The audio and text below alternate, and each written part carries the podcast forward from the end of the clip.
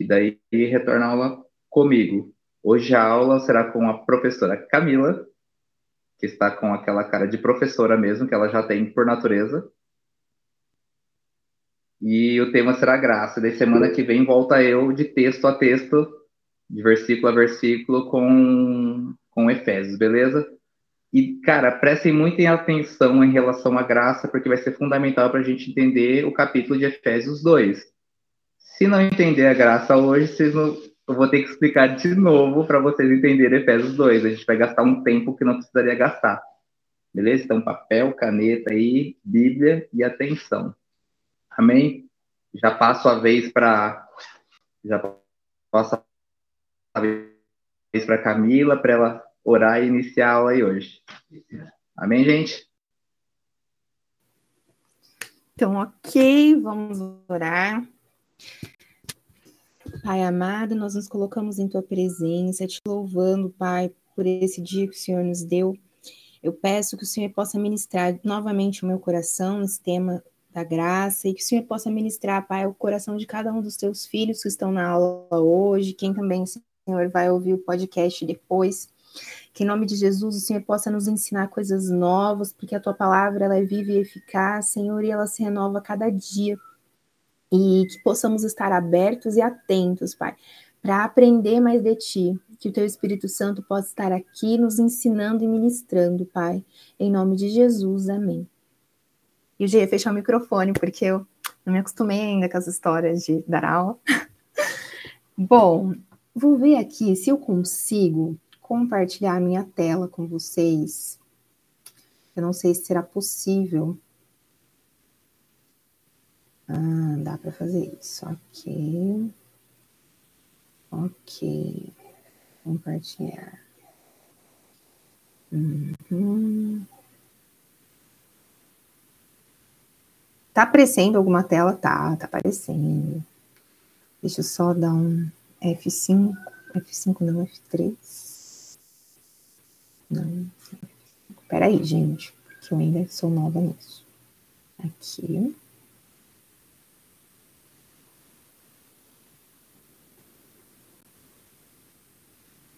Graça. É, queria que vocês me falassem o que, que é graça para vocês, o que vocês já ouviram falar sobre isso, é, ou sei lá, o que vocês têm uma noção do que é, o que vocês aprenderam na igreja de vocês, com os pastores, com, com a caminhada cristã de vocês. Quem quiser levantar a mãozinha para ficar mais fácil.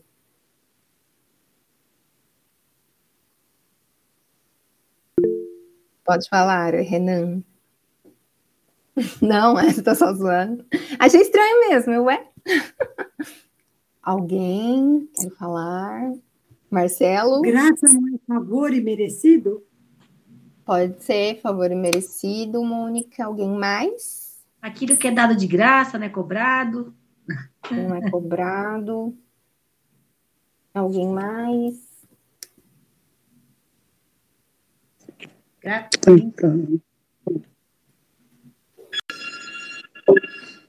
Eita, tem interfone tocando. Ok, então eu vou passar para o próximo slide. Graça é justamente isso que a gente mais fala, né? Que é um favor imerecido. É algo que a gente não fez nada para merecer, uma bênção que não mereço, mas recebo mesmo assim, a Dai escreveu. Graça vem do grego kairis, faz de conta que é assim que fala, não estudei a pronúncia correta do grego. É, pode ser traduzido como bondade, favor, amor, dom ou dom gratuito. E realmente o que a gente mais ouve é que é um dom, é, um favor imerecido, algo que a gente não faz nada, a gente não precisa fazer nada, e ele é dado. Então, eu queria que vocês abrissem em Efésios 2, no versículo 8. E vou abrir na minha NVI também.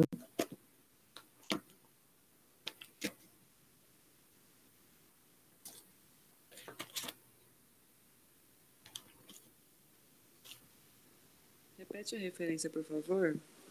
Efésios 2, versículo 8.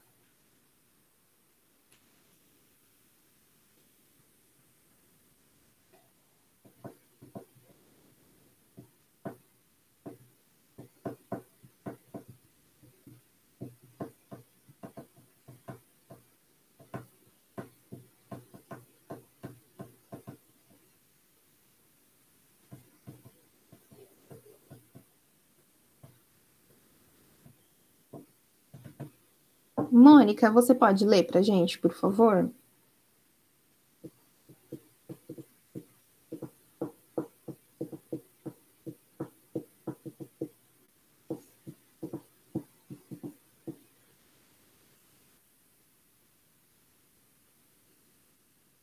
Efésios 2, Versículo 8. versículo 8. Pois vocês são salvos pela graça, por meio da fé. E isto não vem de vocês, é dom de Deus, não por obra, para que ninguém se glorie. Amém. É, como o Renan falou, né, em Efésios 2, a gente vê muito falando sobre a graça. E esse, versículo 8 e 9, são dois versículos que, para mim, resumem muito o que é a graça. Porque a gente tem esse problema, pelo menos eu, e eu acredito que depois dos falam com vocês também acontece isso, da gente sempre achar que é por obras, que a gente sempre precisa estar fazendo algo para que Deus nos ame, para que Deus nos recompense de alguma maneira. Às vezes vocês têm essa sensação que vocês precisam estar fazendo, precisam estar, sei lá, ai, nossa, eu tenho que ler mais a Bíblia, eu tenho que jejuar mais, eu tô jejuando pouco, eu tô orando pouco, nossa, e, e fica essa cobrança na vida de vocês. Sim. Marcelo levantou mão. Ah, tá. Eu já cheguei, tipo, num culto É. domingo e me sentia culpada. Tipo assim, ah, quem sou eu para levantar a mão no culto de domingo, sendo que eu passei a semana inteira sem orar e ler a Bíblia? Tipo, Sim. como se eu merecesse, ah, não mereço a presença, a graça, o amor, porque eu não fiz nada a semana inteira, sabe? Uhum. E é muito. Pode falar, Marcelo. A gente, a gente, inclusive, antes de vir para Marília, né, é a experiência que a gente passou. Uhum. É, era pregado isso em cima do púlpito. Se você não tivesse na igreja, se você não, não fosse pro culto em si mesmo, o culto, Deus não, não faria um favor por você. Uhum. Então foi realmente é uma experiência que a gente às vezes até passa, né, de, de, pessoas realmente pregando isso. Se você não fizer, Deus também não vai fazer por você. Então, diversas vezes, né, a gente ia para a igreja e às vezes orava, jejuava, sempre naquela, na, Expectativa de naquela expectativa de troca, é, Sim. na expectativa de realmente ganhar alguma coisa de Deus. E o duro é que fica tipo uma cobrança, né? A gente não faz mais assim por amor, porque você quer estar ali por Deus, você quer estar ali porque, nossa, eu me sinto tão bem na presença, nossa, tô jejuando porque eu quero estar mais perto do Espírito Santo, mais cheio. Não, é tipo, nossa, eu preciso, porque se eu não fizer, sei lá, eu vou ser o pior dos pecadores. Se eu não fizer, Deus vai abençoar o fulano e não vai me abençoar, né? E isso é muito complicado, porque a gente acaba é, indo para a questão do, do legalismo. É, deixa eu só achar onde eu anotei. Porque, assim, tem uma parte, se não me engano, está em Gálatas, que fala que quando a gente pensa que é por nossas obras, é como se a gente estivesse jogando o sacrifício de Cristo no lixo, como se não valesse de nada. É, só um minutinho, gente.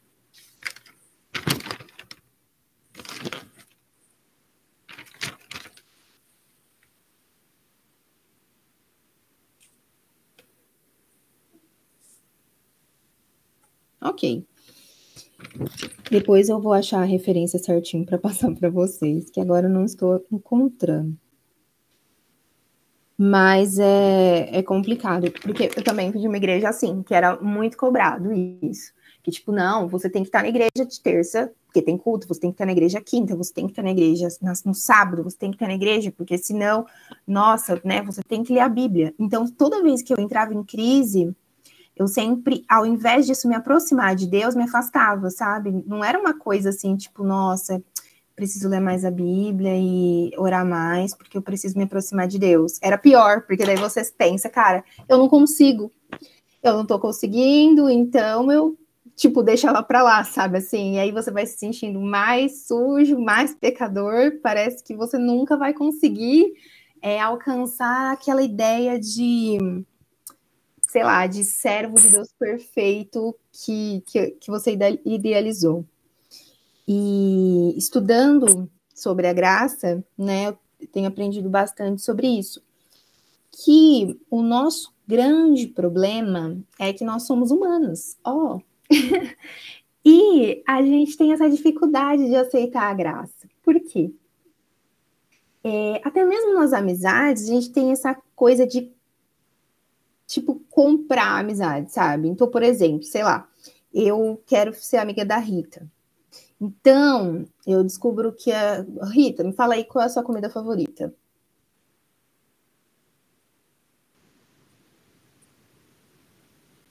Hã? Não saiu o som.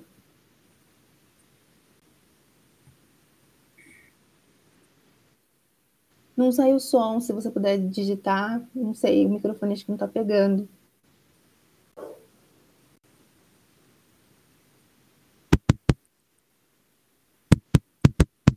Com defeito. Eu li você falando ovo, mas eu acho que não é isso, é isso? Não. Você consegue digitar no chat? Aqui no, no canto. Ah, agora foi, agora pegou. É o fone. É estrogonofe. Estrogonofe, ok. Então vai, eu quero ser amiga da Rita. Então, o que, que eu vou fazer? Eu vou chamar ela para jantar Ovo Hã? Ovo com estrogonofe, super igual. Aí, eu vou e eu vou fazer um estrogonofe, porque eu quero agradar a Rita. É como se eu tivesse tipo, querendo comprar a amizade dela. Então, eu vou fazer um estrogonofe, vou chamar ela, vou querer agradar ela de alguma maneira. Porque é, na, na, nossa cabeça humana, a gente não vai achar assim, ah, a Rita vai ser minha amiga pelo que eu sou. A gente sempre vai querer agradar de alguma maneira para atrair a pessoa. Não é assim, geralmente, com vocês? Ou só eu que sou meio estranha e quero fazer essas coisas para agradar os outros?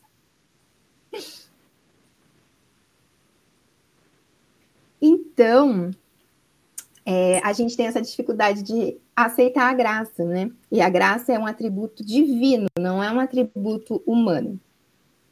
E existem quatro coisas que elas nos impedem de receber a graça de Deus autossuficiência, que é muitas vezes é, a gente pensar que a gente não precisa, porque nós somos muito bons, nós conseguimos as coisas sozinhos, porque nós estudamos, nós fizemos faculdade, nós fizemos pós.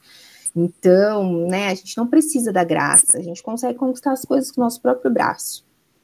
É, o individualismo, que muitas vezes a gente recebeu a graça, só que a gente não tem esse olhar amplo para as outras pessoas. Então a gente não vive a graça completamente, né? Porque a gente é focado só na gente, a gente não consegue pensar que as outras pessoas também são merecedoras, vamos dizer assim, da graça, dessa graça de Deus. O terceiro é o orgulho, porque a gente não assume que a gente realmente precisa da graça de Deus para viver, para existir. E o último é a baixa autoestima, que é o que várias vezes aconteceu comigo, saca? De tipo, você pensar, nossa, eu não mereço, não, porque eu sou tão errada, porque eu tô sempre fazendo coisa errada, mesmo tentando, eu tô pecando, então eu não mereço a graça, eu não mereço tudo que Deus faz. E isso nos impede de entender a graça, compreender todos os os. Como é que eu posso dizer? Todas as áreas, vamos dizer, as áreas da nossa vida que a graça é, abrange. Deixa eu só ver o que a Dá escreveu. A gente acha que tem que se esforçar mais. Cadê o resto? Que fechou. A gente acha que tem que se esforçar mais para conquistar as coisas na nossa força, sempre sozinhos, senão não vale. Esse é para qual ponto, Dan, que você colocou? A gente tem que se esforçar mais. É para baixa autoestima? Ou não, nada a ver. Seja de ajuda não vale. Ah, tá.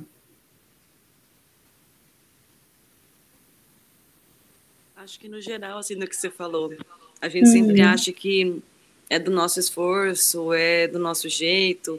Tipo assim, ah, se alguém ajuda a gente, aí não valeu, né? Tipo, não tem mérito na conquista. Uhum. E a gente não confia que Deus faz, a gente sempre confia em nós mesmos, né? Que nem os exemplos que você citou aí. Isso é muito Sim. real. A gente não percebe isso, só quando a gente se depara com a situação que a gente percebe, né? Ou quando a gente começa a estudar sobre a graça, aí você olha e fala, mano, olha, eu, eu fazia isso e não tinha ideia. Pode falar, Marcelo. Ou às vezes é tipo meio que um orgulho meio, meio oculto, né? Porque Uhum. quando a gente às vezes vai receber alguma coisa de alguém, às vezes muitas vezes a gente rejeita. Não, não, não quero, não preciso, tal. E às vezes a pessoa quer, às vezes a pessoa precisa. Então, mas às vezes não é um orgulho assim, não, eu não quero porque eu sou melhor. Às vezes é um orgulho oculto, às vezes é uma vergonha, às vezes é, é algo que você quer receber, mas você não recebe. Então, tipo, eu tinha muito problema com isso, cara é, to, aceita, não, não, não preciso, não quero, tal, tá tudo bem, né? E às vezes a gente, às vezes, às vezes a gente quer, às vezes a gente precisa daquilo. Então se torna meio que um, um orgulho oculto. E a gente só por- percebe que é orgulhoso quando ac- acontece isso, né? Aí você vai falar, aí você não quer aceitar, tipo, não, mas eu não sou orgulhoso. Como assim eu sou orgulhoso? É, tipo, Nossa, é difícil. torna isso. Então quem quiser dar, a gente recebe, viu? não oferece nada, não, porque a gente já recebe de primeira. Vou passar o Pix aqui no chat. É? Vou passar meu Pix aqui no chat. Vou passar o Pix no chat aqui. Quem, quem quiser ofertar, a gente está recebendo. Tô aceitando graça de graça. Tô aceitando de graça. graça de graça. E aí, falando sobre essa coisa, né, que a gente falou de, tipo, achar que a gente não merece, ou então a gente tentar se esforçar, é, a graça, ela não tem a ver com o quanto a gente é santo, o quanto a gente está santificado, o quanto a gente está limpo. Tem a ver só com a gente aceitar e receber. É, porque em Romanos 5, 8, Deixa eu ver quem pode abrir. Val, não sei se estão aí, tá? Pode ser Val ou Ana. Se vocês puderem abrir e ler pra gente Romanos 5, 8.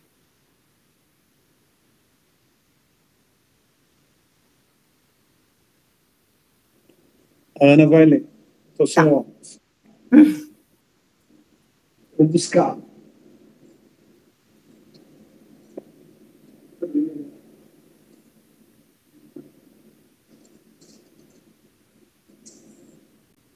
Muito legal estudar sobre a graça, porque vai contra tudo aquilo que a gente Aprendeu. ouve, né, na vida, assim.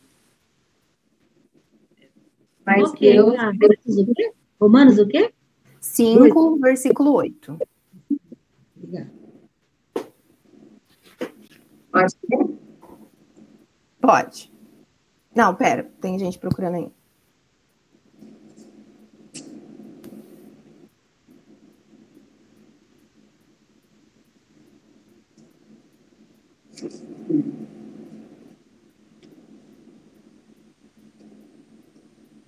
Pode ler. Mas Deus demonstra seu amor por nós. Cristo morreu em nosso favor quando ainda éramos pecadores.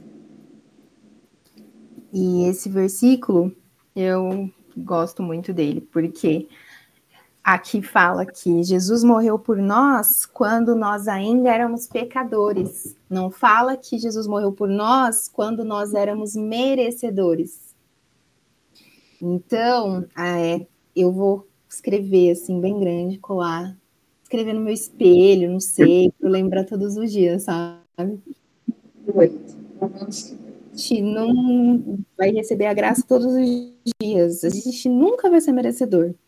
E quando a gente era pecador, quando a gente era pior do que a gente é hoje, sabe? Foi quando Jesus morreu por nós. Então, é, é isso. E assim, a graça, quando vocês pensam na palavra graça, é, o que, que vocês pensam assim? O que, que inclui, vamos dizer, a graça de Deus? O que, que é exatamente quando vocês ouvem graça? O que vocês pensam? Vocês pensam em Jesus? Pensam no quê? Deixa eu pensar numa pergunta melhor. Reformular a pergunta, calma aí. Eu penso no amor de Deus. No amor de Deus. É, até fala que a graça é o amor imerecido. A gente não merece Uhum. o amor de Deus. E lembra. Posso falar? Pode. Porque aqui em Romanos, em Romanos 4, 25, fala: Ele foi entregue à morte por nossos pecados e ressuscitado para nossa justificação. Amém. Acho que isso é a graça, não é? Sim. É, e que áreas das nossas vidas vocês acham que, que a graça abrange? A graça alcança? Quais áreas da nossa vida? Acho que em todos, né? Praticamente em todos.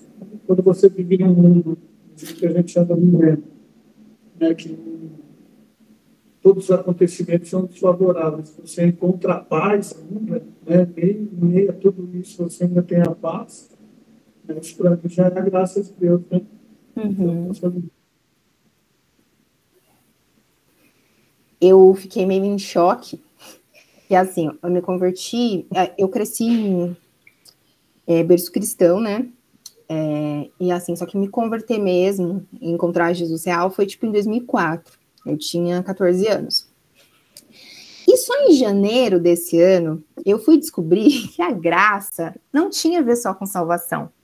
Porque na minha cabeça, nesses anos todos, é, eu achava assim, quando falava, ah, a graça de Deus nos alcançou, e não sei o quê, sempre eu pensava, nossa, é verdade, a graça de Deus, Jesus morreu por mim, né? Jesus morreu por nós e nos deu salvação, mesmo a gente não merecendo. Para mim, a graça era isso e, e acabou, não se, como se isso fosse pouca coisa, porque daí, né, vem a remissão dos pecados, justificação, Deus ter me feito filha dele e a eternidade com ele.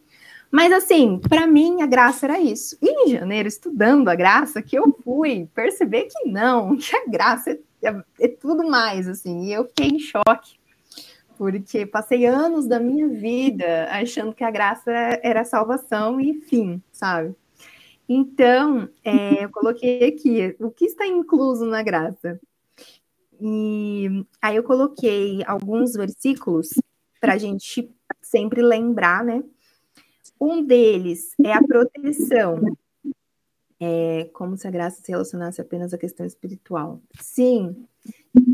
É, então, assim, a proteção de Deus é um dos atributos da graça, porque, assim, se a gente for pensar, a gente não merecia a proteção do Senhor, mas ele nos protege. Então, eu coloquei aqui Salmo 127, versículo 1. Deixa eu só achar aqui. É a parte B, mas eu vou ler todo. Se não for o Senhor, em Salmo 127, versículo 1. Se não for o Senhor o construtor da casa, será inútil trabalhar na construção. Se não é o Senhor que vigia a cidade, será inútil a sentinela montar guarda. E também os Salmos 91, que fala, né, que Deus manda os anjos dele ao nosso redor para nos guardar, para que a gente não tropece em pedra alguma. Outra coisa que a graça nos dá é a sabedoria. Lá em Tiago 1,5, é, ele fala que se alguém tem falta de sabedoria, para a gente pedir a Deus, que a todos dá de graça. Então, a sabedoria também é algo que. Ô, Val, eu acho que seu microfone está ligado, está dando interferência. Se você puder desligar, por favor.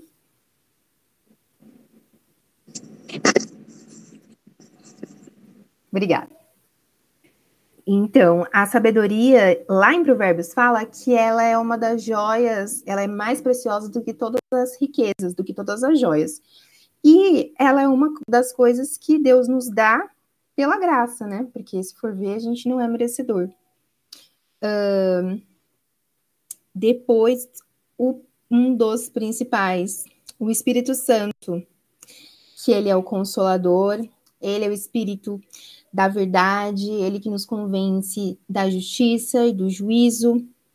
E pensa, né? Se a gente era merecedor do Espírito Santo, tipo, Jesus voltar para o céu e ainda falar que não deixaria a gente órfão, que nos mandaria o Espírito Santo, ele que nos apresentou Jesus, ele que nos explica a palavra quando a gente, tipo, não tá entendendo nada, por isso que muitas pessoas falam, né? Tipo, ah, eu tô estudando a Bíblia, sei lá, pessoas que ainda não, não aceitaram Jesus, não reconheceram Jesus como Salvador, enfim, falam, ah, não, não entendi a Bíblia.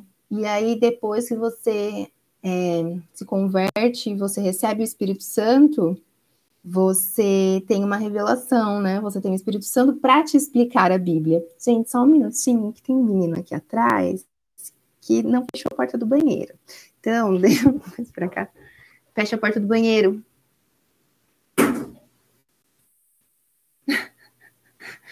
Peraí, galera. Um minuto, por favor. Problemas técnicos. Então, vou deixar a câmera fechada enquanto isso. E aí vocês vão só. E a gente tem o Espírito Santo para nos ensinar e tal. E vocês conseguem pensar em outras coisas que Deus nos dá, que também é, tem a ver com a graça?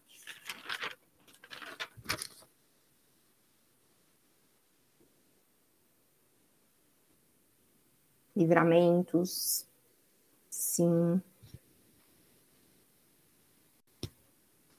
Curas, fôlego de vida, sim. Voltei. A sabedoria seria uma? Sim, sabedoria. Entendimento. Entendimento. Acho que assim, até trabalho ultimamente eu tenho visto a graça de Deus no meu trabalho, sabe? No meu trabalho, estágio e a salvação, sim. Porque é tão doido ano passado a correria que eu vivia, agora, assim, o estágio que Deus me deu é a du duas ruas da minha casa e eu não preciso de ninguém para, tipo, ficar com as crianças em nenhum momento, porque eu tenho dois filhos, né? porque é num horário que eles estão na escola, então eu só preciso da minha mãe para tipo levar e buscar na escola, mas assim, quando eles chegam em casa, eu já estou aqui. Então, eu tenho vivido a graça até no meu trabalho, sabe? Que eu olho e falo, nossa, Deus. Sabe quando tá tudo tão perfeito que você fica desconfiando? Você olha e fala, meu Deus, tem alguma coisa errada. Então, assim, acho que até, até nisso, sabe? É, no trabalho, a gente vive a graça. Quando a gente começa a enxergar dessa maneira. E quem é cristão há muito tempo, não sei se vocês já ouviram, não somos acostumados a ser agraciados, exatamente. Ou a gente muitas vezes era agraciado, mas não enxergava. Eu, eu acho que no meu caso era isso, tipo, eu não enxergava que era graça.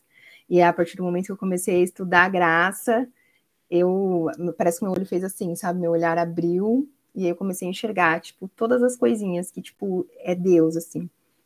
É, e aquela frase, assim, que não sei se vocês já ouviram, que a gente não vive mais na época da lei, mas a gente vive na época da graça. Vocês já ouviram falar? Vocês entendem o que significa? É, queria ouvir um pouco isso de vocês, se vocês têm alguma, algum entendimento sobre isso, se vocês nunca ouviram falar, já ouviram, blá blá blá.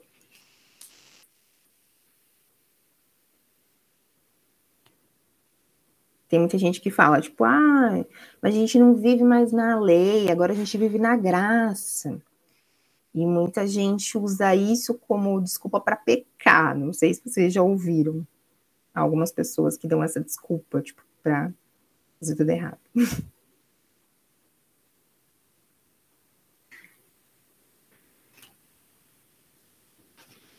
assim, né? Eu estava estudando. Camila? Oi. Desculpe interromper. Você vai falar sobre a graça, sobre a lei ou a graça? Só a graça mesmo? Então, né, nessa parte eu vou falar um pouco da diferença, não da diferença, mas é, sobre a graça e por que, que as pessoas falam isso. Ah, que ótimo. Obrigada. Tenho curiosidade. Ai, que bom. Porque, assim, o mergulhando na palavra perguntou se existia graça no Velho Testamento. E, então, eu vou responder isso para depois, então, entrar nessa parte. Por quê? Jesus sempre existiu, certo? Vocês concordam? Então, se Jesus sempre existiu, a graça também sempre existiu. A diferença é que a gente não via, a gente só teve uma revelação completa da graça a partir do momento da morte de Jesus na cruz e da ressurreição, que foi a redenção dos nossos pecados, que foi a manifestação completa, vamos dizer assim, da graça de Deus. Mas a gente pode ver a manifestação da graça de Deus no Velho Testamento, principalmente assim, no Egito, quando o povo foi liberto lá por Moisés, por Deus e através de Moisés. Tipo, eles reclamavam, reclamavam, passava um tempo, ai, mesmo assim Deus mandava a água sair da rocha. Passava um pouco, eles bebiam, tal, estavam felizes, contentes, daqui a pouco eles começavam a reclamar, reclamar, reclamar de novo. Mas mesmo assim, Deus ia e perdoava e mandava o maná. Isso é graça. Tipo, eles não mereciam, mereciam. Se for pensar, eu não sei se eu mandaria pão para eles, assim, tipo. Mas Deus, com a sua infinita é, bondade, misericórdia, mesmo eles não merecendo, Deus fazia. Deus mandava a comida, o alimento, a água, não deixou o sapato deles gastarem, a roupa deles rasgarem. Outro exemplo é em Juízes, quando a gente vê, é, quando a gente lê Juízes, a gente vê que, tipo assim, ah, o povo pecou, tal, e aí Deus entregou os israelitas na mão dos inimigos. Mas aí o povo se arrependia. Aí Deus pegava e levantava um juiz para livrar Israel. Então, isso também é graça. Pode falar, Fidelis. A gente tem uma pergunta. Diga, Júlia. Quer pergunta? Qual é pergunta? Eu esqueci. Como que é? Em relação ao Velho Testamento. Ela Tipo, o Velho. Testamento e o Novo Testamento tem diferença entre a graça, que a gente descobriu ali depois né, na crucificação de Jesus, e a aliança que Deus tinha lá com os, o pessoal, o pai de tudo lá. ali, do Velho Testamento. Porque por muito, ah, algumas vezes a gente vê lá, ai, Deus não quer mais ficar, vai exterminar a nação, Deus, não, Deus vai matar, e Moisés intercede lá para Deus não fazer. Uhum. E aí, isso já é graça ou era uma aliança que Deus tinha com ele com quem veio antes dele? É uma boa pergunta. Não sei a resposta, mas eu vou estudar e próxima aula eu respondo ou no grupo. Pode ser? Pode. Ok. E voltando na diferença da época da graça e da lei, só para não me perder. É, então, assim, antigamente, é, as leis, existiam 613 leis.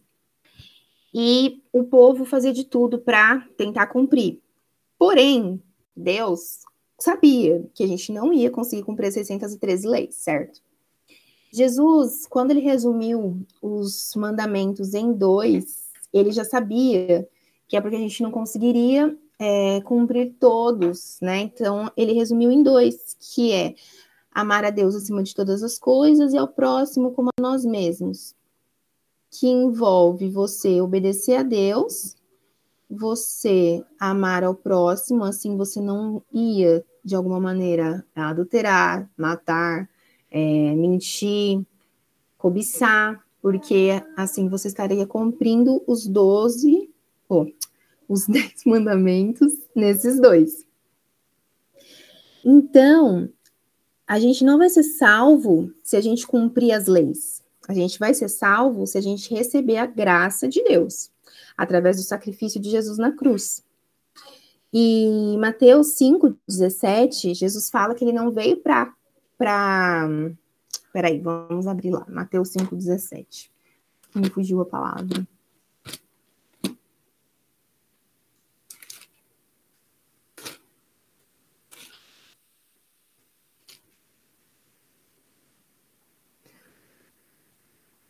em Mateus 5, diz... Oi? Mateus 5,17. Não pensem que vim abolir a lei ou os profetas. Não vim abolir, abolir, mas cumprir.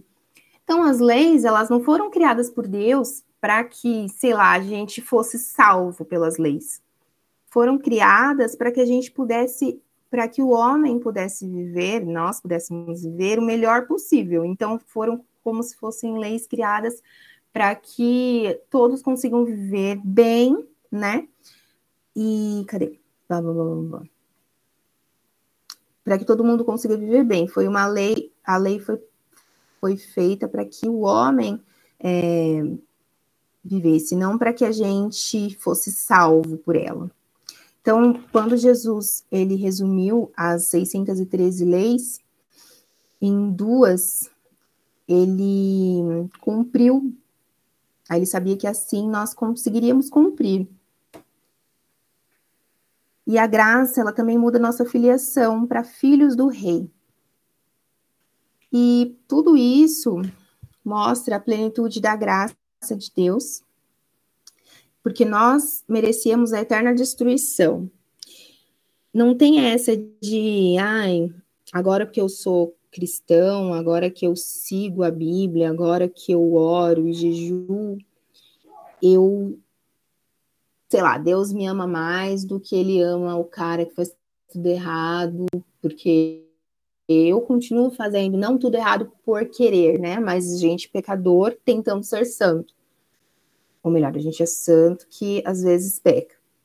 E mas o amor e a graça de Deus, ela é a mesma coisa entre nós, sobre nós e sobre eles. Assim como a Bíblia fala que a chuva, ela cai sobre os justos e sobre os injustos, da mesma maneira.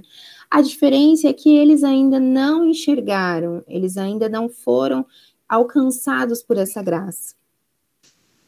Então, é, tem uma passagem lá no Velho Testamento que falou muito comigo sobre a graça, que é mais ou menos o que Deus faz com, com a gente. Alguém já ouviu falar de Mefibosete? Daiane, sim. Só a Daiane. É que aqui não aparece o rosto de todo mundo para mim, aí tipo, fica difícil. Uma pergunta? Não entendi, cortou. Ah, tá. Se vocês já ouviram falar de Mefibosete.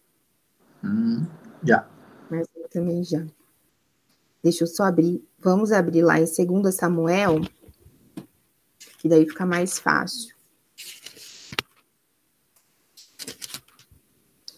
2 Samuel, capítulo 9.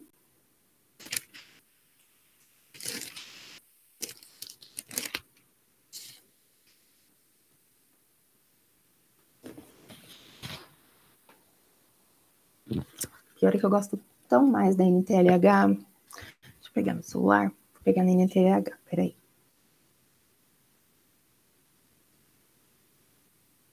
É 2 Samuel 9, a partir do versículo 1. Só para resumir,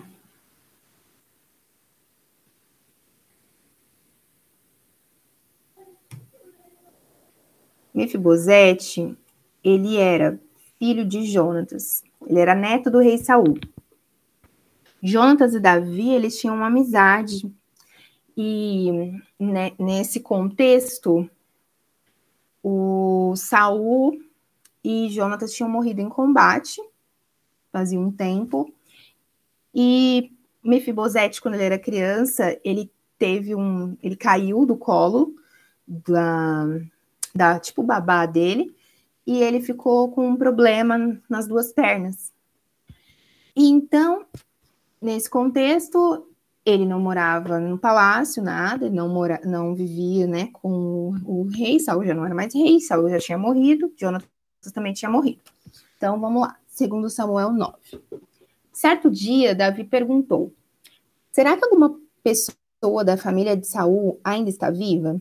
Se está, eu quero fazer alguma coisa boa para essa pessoa por causa de Jonatas. Havia um empregado chamado Ziba, da família de Saul. Alguém lhe disse que fosse falar com o rei Davi. Você é Ziba? perguntou o rei. Sim, sou eu mesmo, às suas ordens. E o rei lhe perguntou: Ainda existe alguém da família de Saul para quem eu possa fazer alguma coisa boa, como prometi a Deus?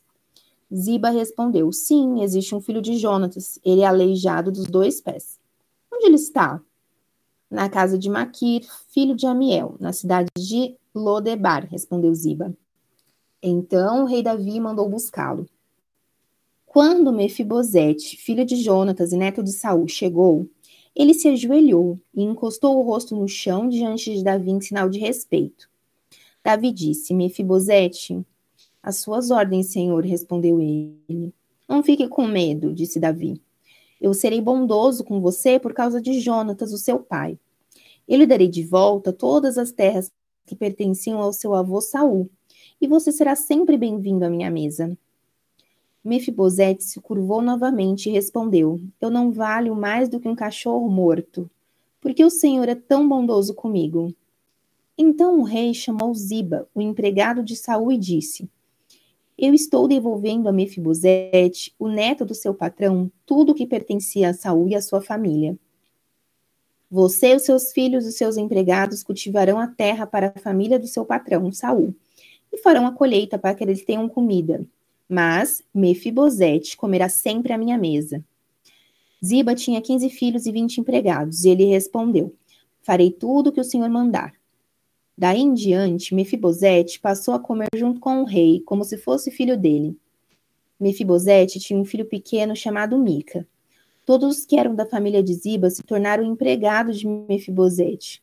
Assim, Mefibosete, que era aleijado dos dois pés, ficou morando em Jerusalém e todos os dias comia junto com o rei. Segundo a tradição daquela época, se eles encontrassem alguém que era da família do rei, o certo, eles tinham que matar essa pessoa, para que eles não voltassem, para não ter nenhuma rebelião, ou a pessoa voltar para tomar o reino perdido. Então, eu penso no medo que Mefibosete deve ter tido, sabe? Quando ouviu falar que Davi estava chamando por ele. E ao invés dele receber uma sentença de morte, que ele recebeu foi as terras que eram dele por direito de volta. E além disso, ele recebeu muito mais. Ele recebeu a honraria de que ele, além de ter tudo isso de volta, além de ter uma casa, um lugar, ele iria poder comer na mesa com o rei, como qualquer um dos filhos dele, qualquer um dos filhos do rei. Então, ele iria ser tratado como um príncipe. É, não havia nenhuma diferença que o rei Davi fazia entre Mefibosete ou qualquer um dos filhos dele. E é exatamente isso que Deus fez com a gente. Ele pegou a gente assim como Mefibosete, que estava ali jogado, é, que estava ali um defeito, esquecido, e ele trouxe a gente para a mesa, ele colocou a gente para sentar junto com ele, para sentar junto com Jesus na mesa, e ele nos trata e ele nos olha e nos vê como Jesus, porque o sacrifício de Jesus é, nos fez isso, sabe? é, de Deus nos receber como filhos, assim como Davi fez com Mefibosete. E esse texto ele nos mostra também que nós devemos fazer o mesmo com os outros, sabe? Muitas vezes a gente julga aquele que não merece, é como se a gente tivesse uma régua quem merece o perdão de Deus? Quem é, ah, não, aquele ali, não, aquele ali já fez muita coisa errada, aquele ali, nossa, não tem jeito. Aquele ali, ele, ele fez isso e isso comigo, ele, ele já foi para a igreja, sabe? Ele já foi para a célula, mas aí ele parou e ele, nossa, começou a se envolver com droga, com bebida. Então, não, aquele lá não, não tem jeito. E, tipo, a gente começa a ser juiz, a gente se coloca como juiz.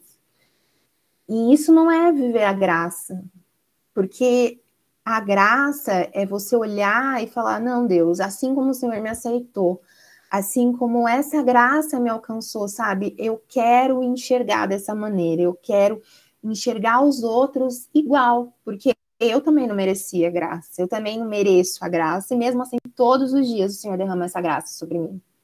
Então, que a gente possa hoje é, pedir para o Senhor, para que Ele nos ajude, para que Ele nos encha com esse amor dele, para que a gente olhe para todas as pessoas, sabe? Aquele que a gente olha e fala, meu Deus, mas já tentou tantas vezes, mas, meu, a graça ainda pode alcançar.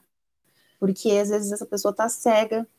E como a gente pode manifestar a graça de Deus? Eu acho que a maior coisa é com perdão. Tipo, você perdoando a, a pessoa pelo mal que ela te fez. É você orando por ela, tipo, não assim, sei lá, não precisa ser na frente dela, saca? Chegar e tipo, ó, oh, vamos orar. Mas no seu íntimo, cara, você orar e falar, Deus, alcança essa pessoa, sabe? Que ela possa aprender mais quem é o Senhor e tal. E, tipo, você manifestar a graça é, de Deus fazendo algo inesperado por ela, tipo, abençoando de alguma maneira, sabe? É, uma coisa que eu vi, achei legal, tipo, você dá um presentinho, até a Julie, eu achei muito fofo nessa aula de domingo que ela deu para as crianças, ela falou, ela deu um saquinho de bala, né, para cada um e falou para as crianças, não sei exatamente o que ela falou para as crianças, porque ela não me falou por si, mas para entregar para alguém, né, que não conhecia Jesus, eu acho, algo assim. Julie, me explique, por favor, só por cima. Foi isso? Foi, não, foi, foi mais ou menos assim. É, eu fiz um pacotinho de bala e aí eu ia escrever um versículo, mas não deu tempo, então eu fiz eles escreverem só Jesus te amo e eles tinham que entregar para alguém, mas não valia ninguém da igreja, nem pai, nem mãe, que são pessoas que já estão no evangelho, né? Precisava uhum. ser alguém desconhecido, é, ou que eles conheçam, mas que a pessoa não vá para a igreja, não conheça uhum. Jesus. Isso eu achei muito fofo, porque assim, é um algo inesperado, tipo, é uma coisa simples, mas muito linda, sabe? Eu acho que é algo que a gente pode fazer também, sabe? Uma coisa pequena, mas tipo, você dá um presente sem esperar nada em troca, tipo, você chegar para uma pessoa, ai, sei lá, tava no mercado, vi esse bombom, me deu uma vontade de dar esse bombom para você. Para mim isso é manifestar a graça de Deus, tipo, porque a pessoa não fez nada para merecer, a pessoa não tinha te dado nada, não é aniversário dela, não é nada, mas você foi lá e comprou um bombom. Manifestar a graça de Deus para mim é isso, é você manifestar o perdão, é você orar por ela. E a gente cresce na graça é, conhecendo mais a palavra, estudando mais a palavra de Deus, ouvindo mais a palavra, né? É, orando, jejuando, porque assim a gente está mais próximo de Jesus, a gente começa a transbordar daquilo que a gente se enche, né? Se a gente está mais perto da fonte, é da fonte que a gente vai transbordar. E também Cadê? Vamos abrir, finalizando, juro que é o último versículo. Mateus 10, 8.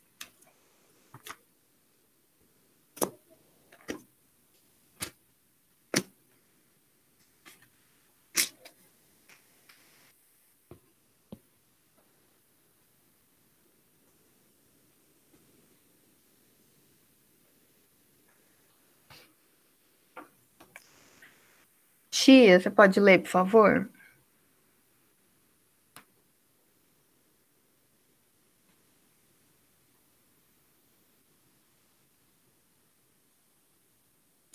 Tem que aprender a colocar a janelinha e conseguir ver todo mundo que está na aula, porque eu estou vendo nove pessoas só, incluindo eu. Estou vendo oito pessoas, mas tem muito mais. Ah, mostrar todos, tem aqui.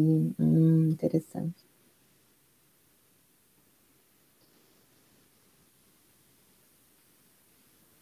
Um, dois, três, quatro, cinco, seis, sete, oito, nove. Por que, que não aparece todo mundo? Quem manja aí do computador, depois, por favor, me ensine como é que eu faço para aparecer a janelinha de todo mundo, tá? Que tá na aula. Ô, Camila, você Oi? pediu para alguém ler o. Você, tia. Eu falei, Ai, tia, favor.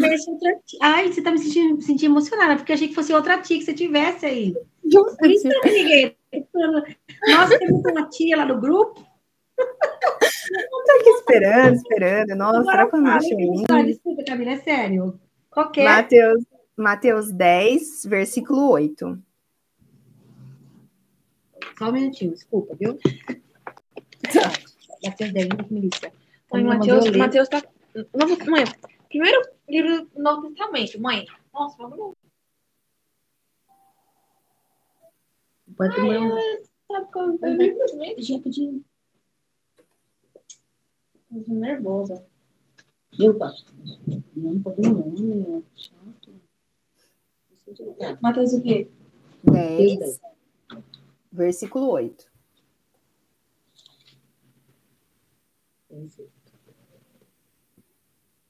Boa noite, paz. Curai os enfermos, purificai os leprosos, ressuscitai os mortos, expulsai os demônios, de graça recebeste, de graça dai. Camila, glória a Deus, Camila, você não sabe o que aconteceu agora nesse momento. Eu escrevi aqui no meu caderno assim, ó, é, de graça recebeste, aí eu falo, Camila, não tem um versículo da Bíblia que fala de graça recebeste, de graça vos dai? Aí você vai e manda eu ler, Camila. Ah, Camila, não faz isso com a sua tia. Ai, quanta emoção, gente, de Deus. Espírito Santo. Gente, e eu falo assim, Deus. Agora, linda, parabéns. Oh, Deus. Ai, eu tô muito emocionada, que alegria. Obrigada por ter lido. Sou empolgada, então... desculpa, gente. é, os rádios são assim, a gente é muito. Uh, eu tô acostumada, não liga. Mas então, é, é isso que a Dai tinha escrito, né? Tudo que a gente recebe de graça, a gente precisa entregar de graça, distribuir a graça que recebemos de graça. E é isso mesmo. É... Alguém tem alguma dúvida sobre tudo isso eu tentei resumir, tem muito mais coisas sobre graça, mas tentei falar assim as coisas mais importantes. tentei falar as coisas mais importantes que Deus tem ministrado desde janeiro sobre graça em meu coração. E espero que Deus tenha ministrado o coração de vocês também. E vamos abrir então para perguntas.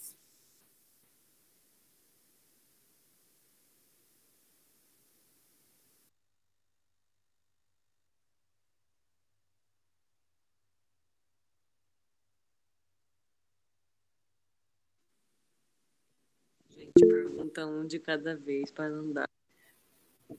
Eu abri as Pode perguntas. Só uma. Uhum. Tem, qual, tem, tem, diferença é, sobre graça e misericórdia? Que seria graça, que seria misericórdia de Deus? É semelhante?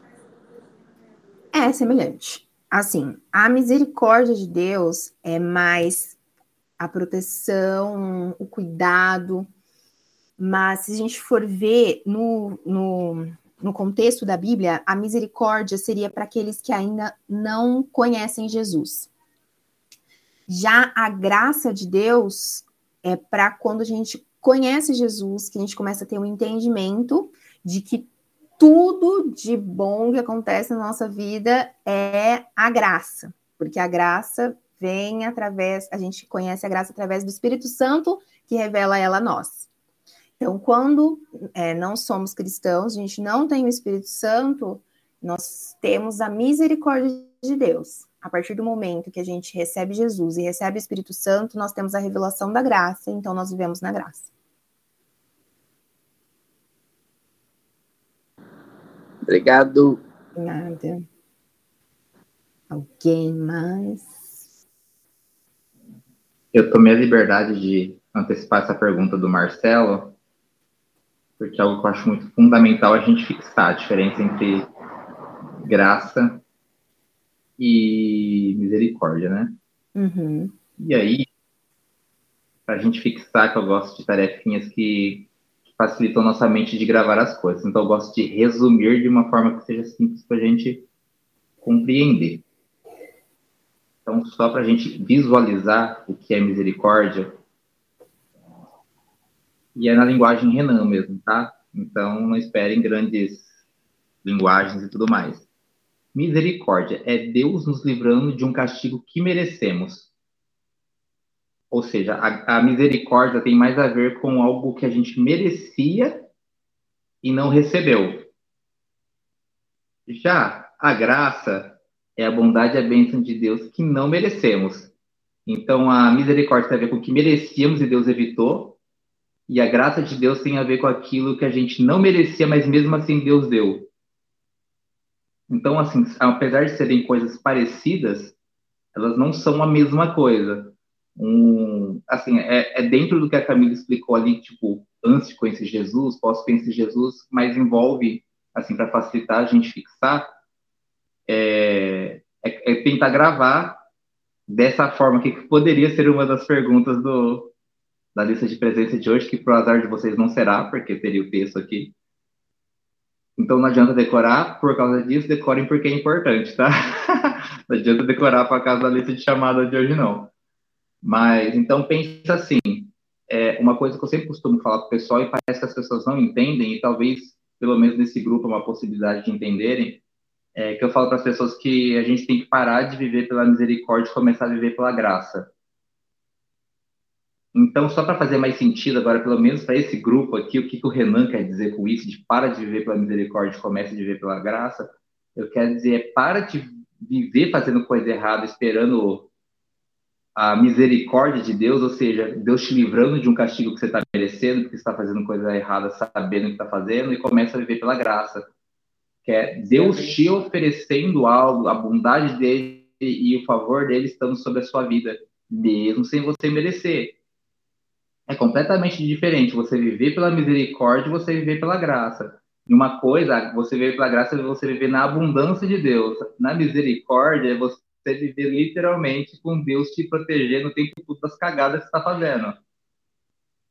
Então, no português, claro, assim, do grego, é para de fazer bosta.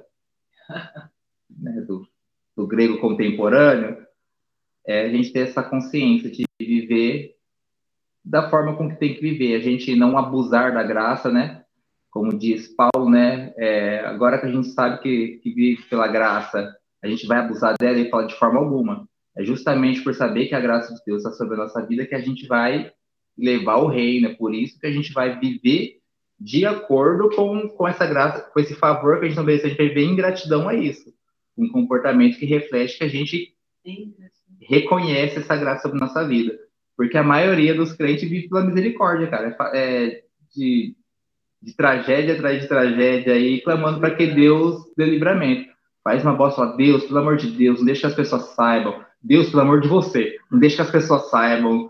É, me livra de mais essa, pelo amor de Deus, só mais uma. Me deixa escapar de mais uma. Me deixa escapar de mais uma vergonha. É sempre essa, essa questão do, do medo, né?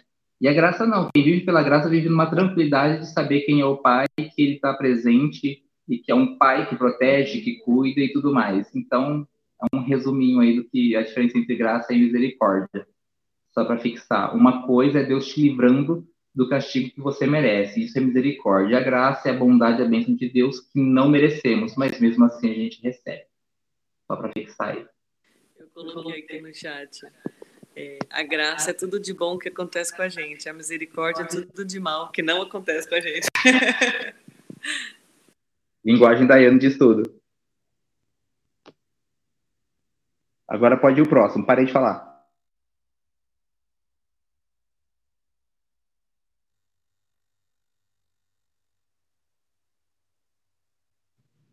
Para fazer o comentário agora de uma coisa? É, era para, tipo, se alguém tiver dúvida, tirar dúvidas, enfim. Dúvida eu não tenho, mas eu gostei muito do que o Espírito Santo fez agora, ele testificou, Camila. Eu fiquei pensando, ah. nossa, tem um versículo que fala, dar de graça o que recebeste, né? Eu, tanto que eu escrevi aqui no caderno, eu escrevi aqui, eu escrevi um pouquinho, aí eu falei assim, ah, eu vou perguntar para Camila, mas eu não vou interromper, não. Aí você vai e manda eu ler o texto, tá falando o versículo aí, gente. Olha que alegria, viu? Eu não vou dormir essa noite. Ai, eu falo, às vezes, quando Deus faz essas coisas, eu tenho vontade de apertar a bochecha dele, assim, porque ele é muito fofo, eu não aguento. Muito bacana essa aula. Todas, né? Eu tô com vontade de apertar a bochecha da tia. Olha, é engraçado que eu falei, gente, eu acho que eles nunca vão chamar eu para fazer, vou ler um pouquinho, porque eu não faço parte, né? Eu só sou uma curiosa. Aí a Camila me presenteia, tia, dá uma lidinha. Eu falei, ainda bem que eu não gaguejei, porque ela fica com vergonha da tia dela. ah, é só bênção de Deus, graças a Deus por isso. E aí, pessoal, alguma dúvida, alguma coisa? a gente vai encerrar. Pode falar, Rita.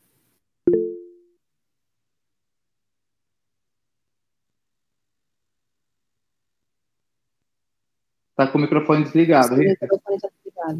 Hum, desculpa, eu sou dinossauro.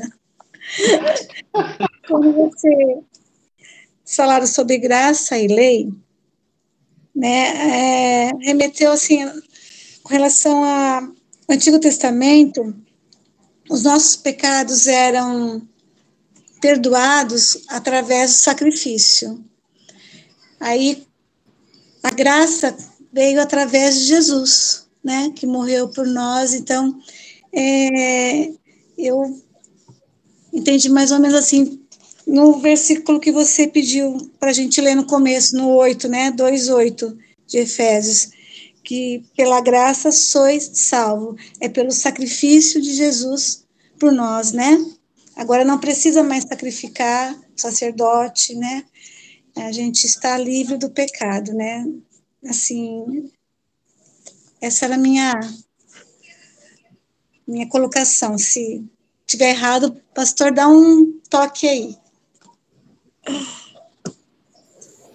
Tá certo, é isso mesmo. Através do sacrifício de Jesus, ele pagou o preço já, não, não precisa mais haver nenhum sacrifício de sangue, porque o sacrifício dele já foi o sacrifício perfeito, foi o sacrifício total. O que acontece quando a gente peca é a gente se arrepender, né? Mas nós já fomos perdoados por Cristo na cruz, nós já fomos limpos. Então, é, pela graça, que também envolve a cruz, a salvação e Jesus, nós somos salvos. Amém. Obrigada. Acho legal porque assim, a Bíblia fala que o salário do pecado é a morte, ou seja, desde Adão, o que a gente merece é a morte, a condenação, né? Aquele que crê será salvo, quem não crê já está condenado. Então, o que a gente merece é a condenação e a morte. Mas através do sacrifício de Jesus, nós temos a graça de ser salvos. A gente tem a graça de ser perdoado. A gente recebeu o Espírito Santo que nos convence do pecado e gera em nós arrependimento para que a gente receba perdão desse pecado. Então, tipo, é, é tudo pela graça, desde a nossa salvação até sei lá, um, né, acho que a Camila já compartilhou um pote de sorvete que você estava com vontade de comer e aparece alguém te trazendo na porta. Eu não merecia aquilo, mas Deus resolveu, escolheu me presentear com aquilo, mesmo não merecendo, porque Ele me ama e a graça dele está sobre mim. Ô, Daiane, você comentou que pela graça a gente é salvo e quem não crê vai ser condenado, né? Ontem eu estava numa célula e eu li sobre isso. Eu falei que quem não crê, quem não crê é, será condenado. Mas eu fiquei com um pouquinho de medo de falar ser condenado. Para quem é novo convertido, eu fiquei meio preocupada de falar condenado, mas assim, e aí esse condenado? O que, que seria esse condenado? Perder a vida eterna? É, não ganhar a vida eterna?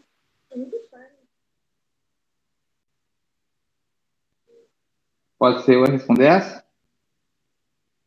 Eu amo falar sobre condenação. Nossa! pode ser novo convertido, pode ser velho convertido, é só que eu gosto de falar sobre condenação, para a gente ficar esperto.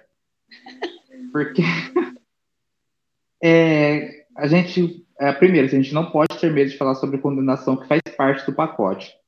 O, essa pregação de quem crê e for batizado será salvo, quem não crê já está condenado, não foi uma pregação de um ministério já amadurecido de Jesus, foi um ministério inicial, uma pregação de João Batista já no começo também. Então, pense, eles não prepararam o caminho, o coração das pessoas para receber esse tipo de mensagem, eles chegaram chutando com os dois pés. Ou você se arrepende ou você se arrepende. O que, que seria essa condenação? A condenação tem a ver com a eternidade é a gente escolher com aonde a gente quer passar a nossa eternidade. Que existe uma eternidade que vai ser com Cristo, novos céus, nova terra, na nova Jerusalém, e existe uma eternidade que a gente vai passar fritando, cozinhando, sendo comido por vermes, do lado dos demônios e com o diabo no inferno. Os dois são eternidade. A gente só tem que decidir com quem a gente quer ter na vizinhança. Né? A gente só tem que escolher qual é o tipo de vizinho que a gente quer ter. Então acaba sendo, por isso que eu gosto, eu brinco, eu gosto de falar sobre condenação e coisas assim, porque a, às vezes a gente fica tanto no evangelho de pregar só sobre a parte legal sobre o amor, E a gente esquece que tem a parte do medo, sim, tem a parte do terrorismo, sim, que ela tem que ser pregada. E se você não se alinhar, sim, você vai para o inferno, sim, existe o inferno, existe uma condenação. E existe toda uma questão espiritual que, que conduz o povo a ir para o inferno. E o que Jesus veio é tirar a gente dessa, con, dessa condição de condenação. Porque condenado eu e você já estávamos. Jesus veio, nos chamou e tirou a gente dessa condenação do qual a gente já estava. Então, a gente agora que sabe que já está fora disso, todo mundo em volta que não conhece essa mensagem está condenado. E o que, que a gente tem que fazer? A gente não tem que ir até o céu, a gente tem que ir até o inferno e tirar essas pessoas condenadas de lá e levar essa mensagem de que é chegado o reino do céu e é uma possibilidade de salvação. Existe uma graça que é o que a gente pegou na aula de hoje, existe uma graça que alcança, que salva, e que pode tirar a gente daquilo que a gente já estava condenado. A sentença estava dada, mas Jesus veio e anulou. Então a gente tem que espalhar essa mensagem que existe uma saída, que a gente pode escolher uma nova vizinhança. A gente não precisa morar eternamente na minha casa, minha vida, a gente pode ir para um alto, alto, padrão ali, legal, comprar uma casa acima de 208 mil, ou usando meu contexto já de quem está querendo comprar casa, né? Minhas parábolas. Então a gente tem uma possibilidade de mudar de, de postura. Então esse arrependimento tem que ser pregado, tem que ser ministrado sem dó, sem medo de ser feliz, porque é isso que vai tirar as pessoas literalmente do inferno. A gente não tem que evitar que as pessoas vão para o inferno, a gente tem que tirar as pessoas que já estão lá. Basicamente é isso. Então Jesus ele foi preparar morada, então, para aquelas pessoas que aceitou a graça e para a gente falar depois. João 14, há muitas moradas na casa do meu pai. Glória a Deus. Já está preparado. Por enquanto a gente não pode ir para lá, mas vai chegar um tempo que já está tudo belezinha, tudo reformadinho, tudo belezinho, esperando pela gente. Até quem vai atrás de pão indo para a igreja, chega lá e encontra um pai. Eu costumo ministrar que eu vou pregar e vai caber em todo o contexto. Amém? Mais dúvidas? Mais algo, Camila? Não. Acho que as duas perguntas estão facílimas. Quem prestou atenção na aula vai saber responder tranquilamente, porque é só para ser uma lista de presença mesmo. Reforça as duas perguntas para ninguém sofrer. Quem tá. ficou até o fim da aula merece a colinha. Tá bom, peraí que eu vou abrir aqui, porque eu eu não lembro. Fala a pergunta e dá a resposta. E quem ficou até o final merece a colinha, porque não é pegadinha, não é pá. Tá bom. Perguntei se existia graça no Velho Testamento e para vocês darem um exemplo. Então, sim, existia graça no Velho Testamento, vocês deem um exemplo, que a gente falou vários exemplos, vocês pensem em um e fala que também não vou dar a cola disso, porque é um absurdo. Escutem o podcast. É, e a segunda pergunta é como podemos manifestar a graça de Deus para as outras pessoas? E Daiane deu a resposta. Não, tô brincando. É, e a segunda é como podemos manifestar a graça de Deus para as outras pessoas, que é aquele exemplo que eu dei da balinha e tal. É isso aí. Fechou, tá fácil. Tá fácil. Quem, Quem na hora para finalizar? Isso.